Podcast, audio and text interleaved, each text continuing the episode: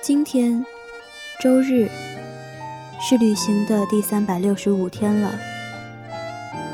每当我以为经历已竭，旅程已终时，这一众车窗外绚丽的声音，树的生命，像花朵一样在夜幕下苏醒。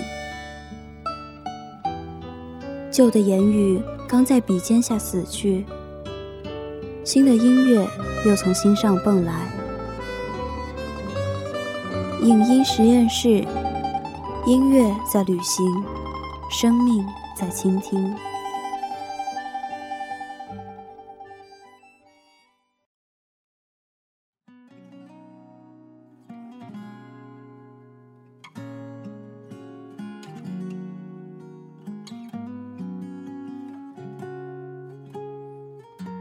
岳云鹏是个不正经的人，他一举一动。一颦一笑都是一个包袱，让人觉得他就是舞台上那个贱贱的小岳岳。有人说，一个人有多不正经，就有多深情。第一次看到嬉笑背后的岳云鹏，是从一个 MV 开始的。四年前，岳云鹏的父亲去世，当时他正在德国巡演。舞台上还带领大家唱着欢乐的《五环之歌》，眼里却是强忍的泪水。演出结束后，他早已泪流满面。或许这就是喜剧演员的悲哀：明明心里难过的要死，表面上还要嬉笑怒骂。岳云鹏的微博里记录了父亲从生病到去世后的心路历程，他将对父亲的祈祷和思念。用文字记录下来，用自己的方式纪念着离开的父亲。后来，董玉芳将岳云鹏的心里话写成词，谱上曲，成了这首《如果有个直达天堂的电梯》。听完这首歌，我真正相信了，舞台上的不正经掩盖了岳云鹏的用情至深。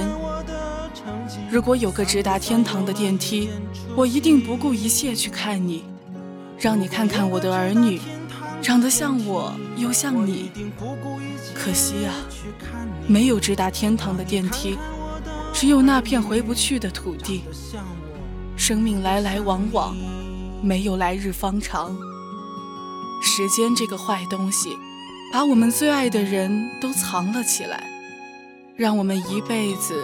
又一辈子的找，所以呀，现在就好好跟爸爸妈妈说一声“我爱你”，因为我们太笨了，找不到通往天堂的电梯。世间所有的爱都是为了相聚，唯有父母的爱是指向别离。龙应台在《亲爱的安德烈》里说：“所谓父母。”就是那不断对着你的背影，既欣喜又悲伤，想追回又不敢声张的人。今天的影音实验室给大家带来的是一个很俗套的专题，讲父母之爱，讲思念。你抽了半天，说只要平平安安。那年除夕，我匆匆赶到了家里。送你一个声音很大的手机。我说以后想我了。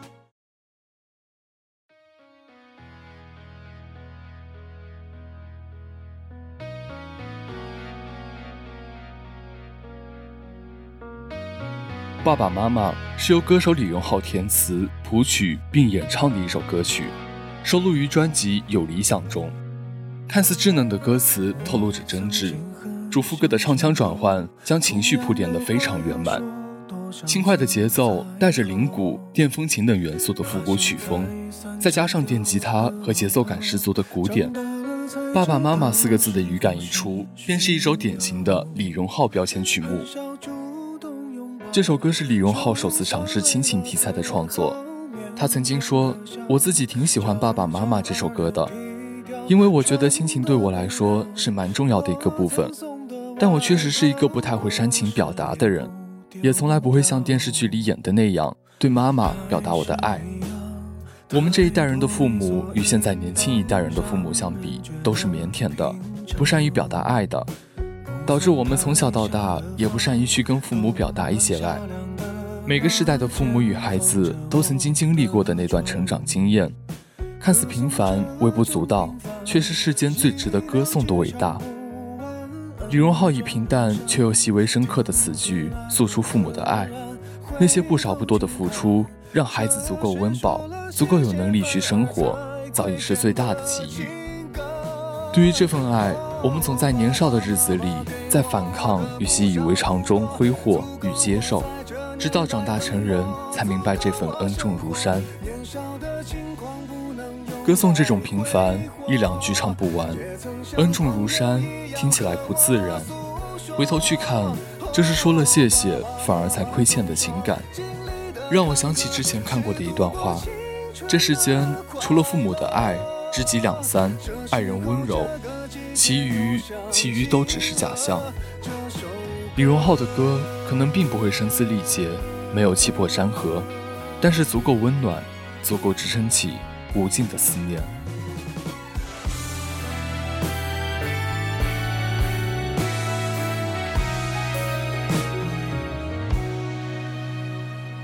还是一样，太多理所应当，让人觉得平常。不算太小的房，冬暖夏凉的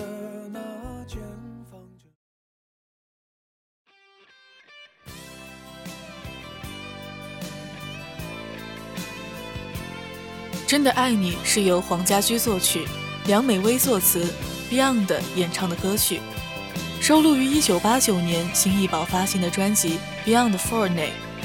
该曲国语版本名为《你知道我的迷惘》。曲子有点悲却亢奋，基本由吉他、贝斯、架子鼓和键盘组成。开头是一段非常有节奏的吉他音，再加上黄家驹那略带沙哑的嗓音。整首歌有种沧桑悲壮的感觉，三子坚定又昂扬的和声，不禁让人沉醉。这首歌无疑是表达对母亲的爱以及感恩，刚一推出便风靡大街小巷，甚至几十年之后的今天依然没有褪色。每一首能够打动人的歌曲，在背后都有一个故事，或催人泪下，或发人深省。真的爱你的创作背景却有点令人意外。起初，并不是黄家驹有感而写给自己母亲的，而是一场商业需要。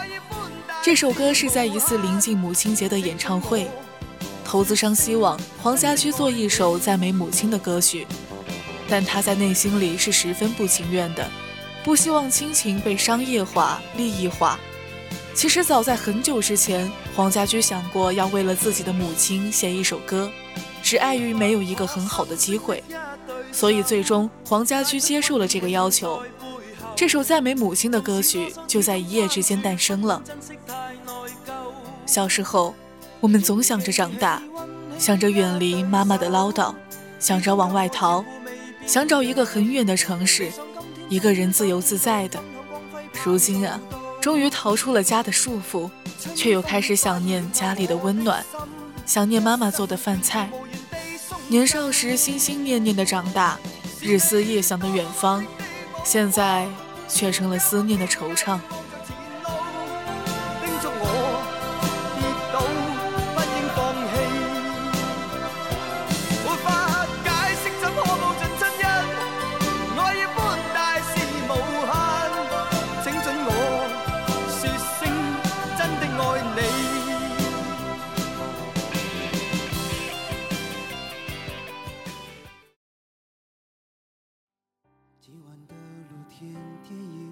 没时间去看，妻子提醒我，修修缝纫机的踏板。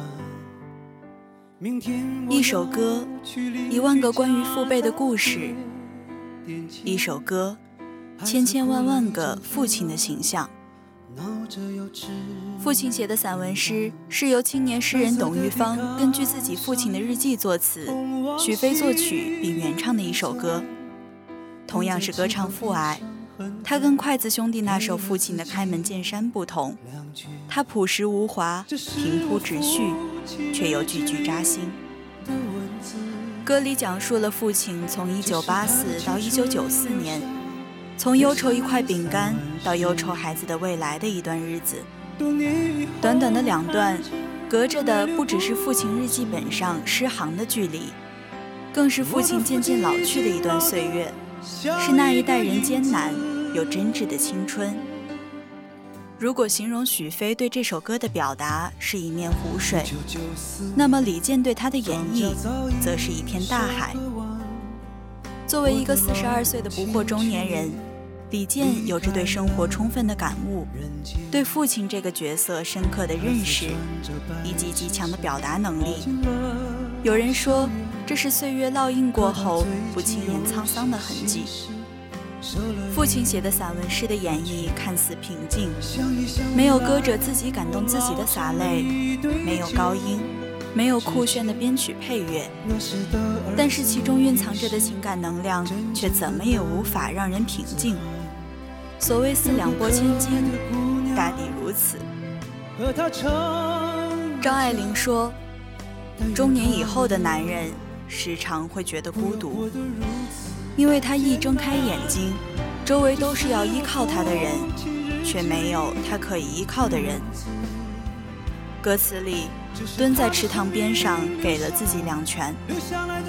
生活的重担压灭了所有倾诉的念头，不是因为倾诉这件事情，而是生活本身。因为倾诉过后，生活依旧艰难，所以咽下迷茫和心酸，所以默默承受。父亲写的散文诗之所以催泪，不是因为夸张的煽情，而是因为它本身的存在，自然而然的如同磁场一般的力量。李健的演绎让这首歌超越了时空和原设定的背景，也让没在这个时代生活过的人深切地体会到父亲含蓄而又克制的爱。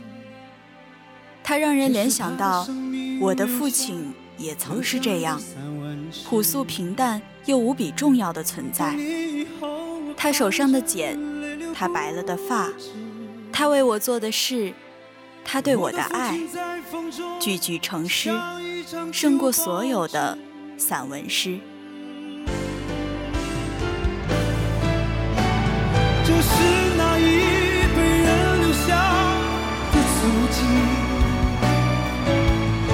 像风雨后就要。抹去了痕迹，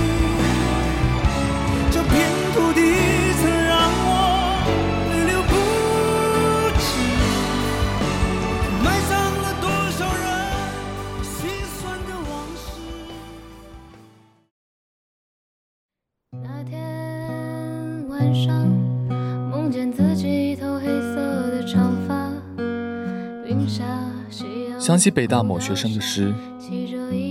我是使爸妈衰老的诸多事件之一，职称、房贷、牛肉的价格，我寄生其中，最为持久。我是这对中年夫妻唯一相符的病症，共同的疾患。二十三年来，无时不在考验他们的婚姻。我差不多就是耐心本身。我是疲惫的侧面，谩骂的间歇。我是流水中较大的那块石头。将眼泪分成两份。亲爱的听众朋友们，今晚很普通，有月亮，有微风，也想家。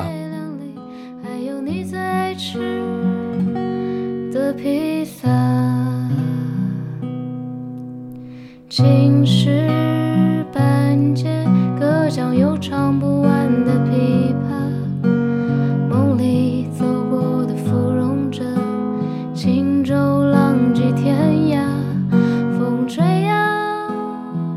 今天的影音实验室到这里就要和大家说再见了。